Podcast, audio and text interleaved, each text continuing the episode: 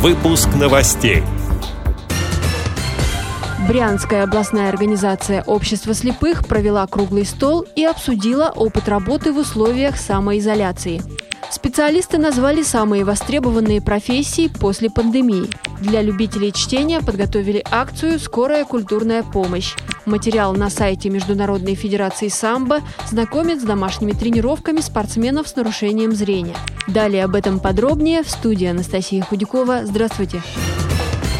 Брянская областная организация общества слепых провела круглый стол. Обсуждали положительный опыт использования свободного времени в условиях самоизоляции. Встреча проходила в режиме конференц-связи в скайпе. Участвовали председатели местных организаций, руководители и участники ансамблей, народного хора русской песни, клубов по интересам, а также представители правления и генеральные директора предприятий. В Брянской области люди с нарушением зрения не устают благодарить волонтеров за помощь в обеспечении продуктами питания питания, лекарствами и предметами первой необходимости. Ознакомиться с видеозаписью круглого стола можно в разделе «Новости» на официальном сайте областной организации ВОЗ.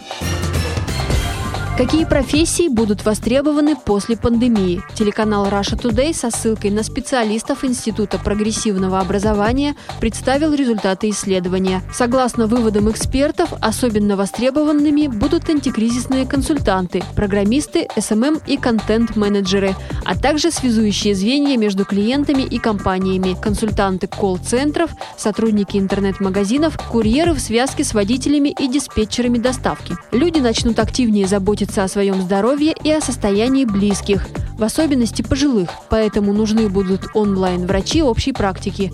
Долгий период самоизоляции повысит спрос и на консультации психологов. Следующая новость может быть интересна любителям чтения. Стартовала акция «Скорая культурная помощь». Писатели, журналисты, режиссеры, актеры, музыканты будут записывать небольшие видеоролики с рекомендациями по чтению, презентациями тематических наборов книг и советовать интересные произведения. Среди участников проекта Захар Прилепин, Иван Охлобыстин, Александр Пелевин и другие. Ролики будут выложены в Ютубе, тематических группах в социальных сетях и на страницах спикеров акции.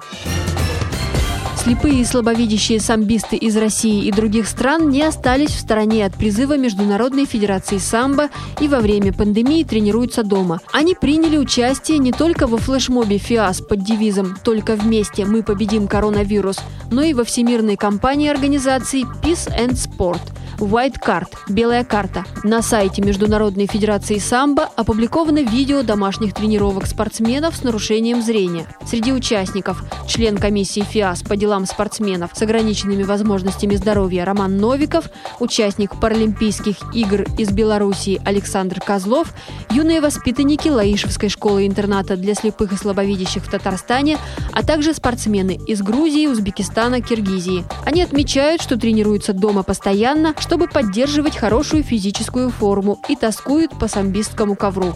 Эти и другие новости вы можете найти на сайте Радио ВОЗ. Мы будем рады рассказать о событиях в вашем регионе. Пишите нам по адресу новости собака ру. Всего доброго и до встречи!